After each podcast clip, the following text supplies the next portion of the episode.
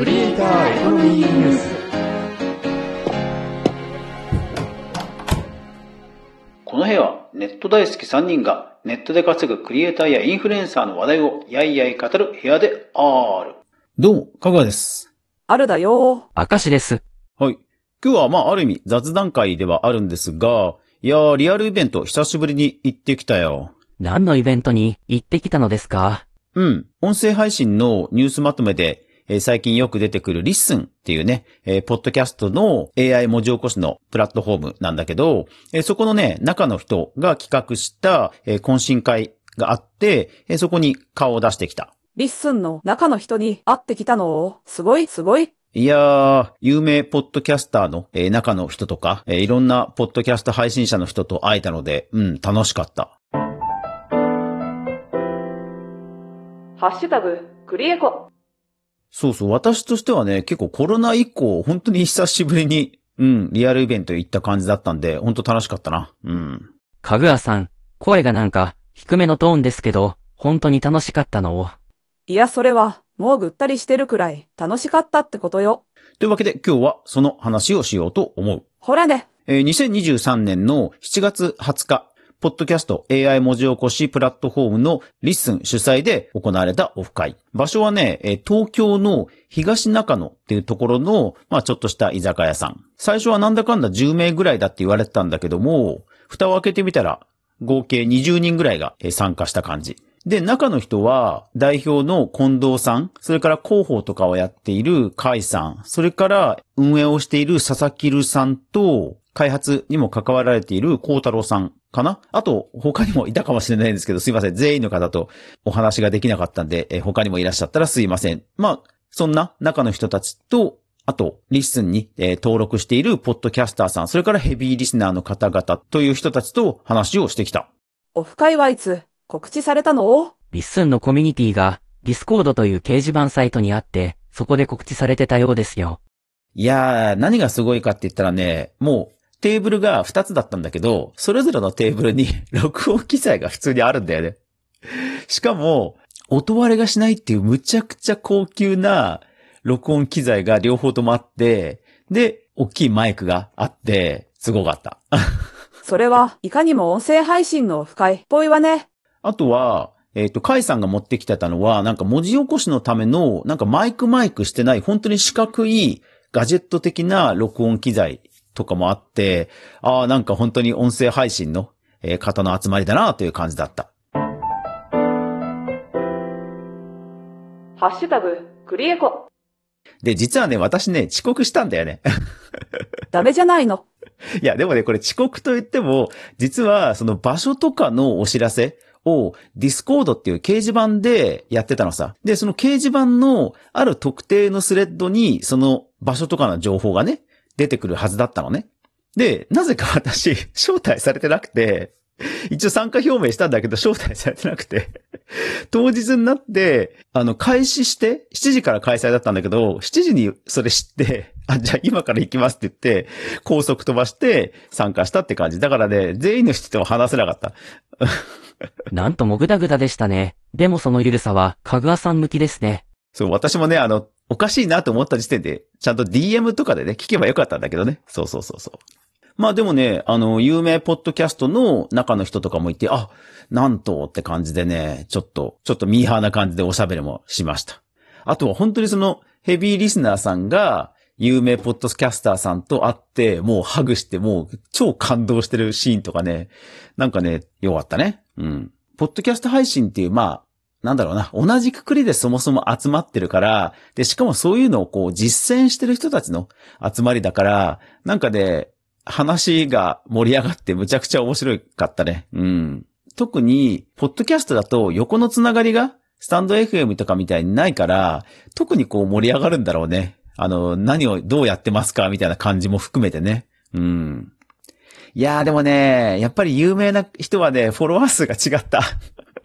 私とはもう二桁も違ってね、すぐ、いやーすごいなと思った。いやーだからほんとね、私も2019年、せめて2019年の頃に始めてたやつをちゃんと続けてればね、違ったんだろうね、とは思った。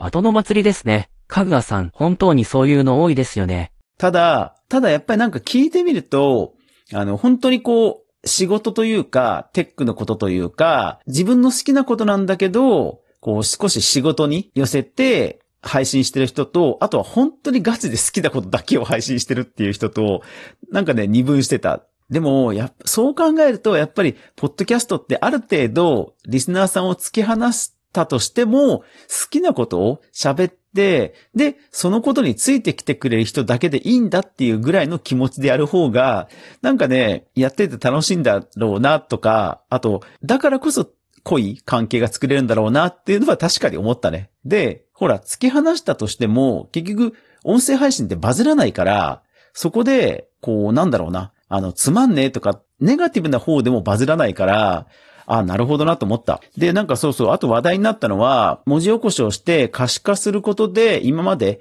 炎上にさらされなかった音声配信も、まあ炎上のリスクがあるんじゃないか、みたいな話は出てた。で、その時に引き合いに出てたのが、ログミーと言って、イベントとかセミナーの文字起こしをするメディアがあるんだけど、そこは確かにたまに炎上すると。でも、やっぱりその、文字だけで発信してるからっていうのを言われてて、なるほどなと思った。そうそう。だから、動画があって文字起こしをされるっていうのと、音声の生データがあって文字起こしをされるのでは、結局、文字を読んで、さらに、あ、実はこういう文脈とか、こういう言葉のイントネーションで言ってるから、あ、これは本心じゃないんだなとか、そういう、さらに一時ソースに当たれるっていうところで、仮に可視化されたとしても、確かに文字だけの炎上よりはしにくいと思った。それは確かにそうかもね。疑問に思ったら、すぐに動画や音声を聞けるものね。でも実際そうなんだよね。YouTube でも、実は文字起こしって背後では行われていて、いくらでも検索しようと思えば検索できるんだよね。でも、YouTube の、その、ポッドキャスト、ラジオとかで変な炎上とかはあんまり見たことがないし、まあ、あったとしてもコメント欄が少し荒れるぐらいなんだろうなっていうのは思ったので、まあ、確かに文字起こしをして検索にヒットされやすくなったとて、意外とやっぱり大丈夫なのかなとはちょっと思った。ましてほら、AI の文字起こしだから、結構ね、文字起こし、やっぱり100%じゃないのよ。だからこそ、あ、これは機械が文字起こししてるから、まあ、そんなに荒立ってもな、ぐらいなフィルターはかかりそうな気もした。なるほどですね。そう。なので、えっ、と、リッスンは今後もなんかリアルイベントをやるそうなので、本当にポッドキャスト配信してる人は注目のサービスだと思う。いやー、だから日本も、その市場規模としては、ビジネスの市場規模としてはあんまり旨味がないかもしれないけども、なんかこう、面白いコミュニティができるんだろうなっていう意味では、なんかね、牧歌的なものも感じて居心地はいいね。うん。それ、すごく大事よね。ポッドキャストってどこで聞いても同じなわけだから、プラットフォームの色とかカルチャーってすごく大事。ちょうどね、やっぱり集まった人たちも結構ね、インターネット老人会みたいな世代も結構多くて、そうそう。だからみんな大人な感じでね、話してて、確かに炎上することはねえなっていうのはあったね。うん。でも本当音声配信やってると、もう音声のまんまだなっていう人がリアルにあってもそんな感じになるから本当不思議だよね、オフ会やるとね。これからどんどんリアルのイベント増えるといいわね。かぐわさんも主催できるくらい早くビッグになれよな。今日は無駄に上から来るわね。運営の皆さんお疲れ様でした。ありがとうございました。クリエイターエコノミーニュース。はい。というわけで、アフタートークです。えー今日はですね、なんと我が家、水出しコーヒーにチャレンジしました。わー。はい。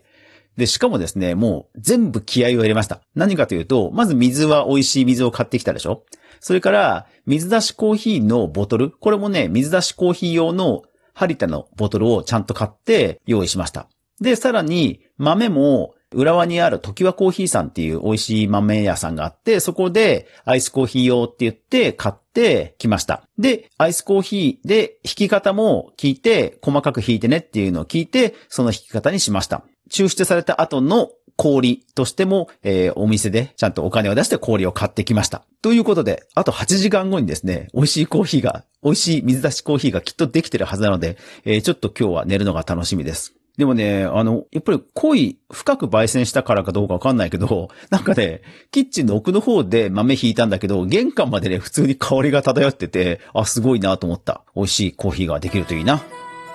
ゆるいながらも一時ソースをちゃんと確認するメディア、クリエイターエコノミーニュースでは、カグアが毎日、クリエイターエコノミーに関するニュースをブックマークしていく中で、心揺さぶられたものをお届けしています。毎日の収録配信と週に1回の無料のニュースレター、2つの媒体で情報を配信してますので、よかったらフォロー、登録、よろしくお願いします。私のメルマガを撮ってくださってるという人にも会えて、オフ会、ほんと楽しかったです。運営の皆さん、そして会えた皆さん、ありがとうございました。それでは皆さん、素敵な週末お過ごしください。明日もこの部屋で待ってるぜ。ではでは。バイバイ。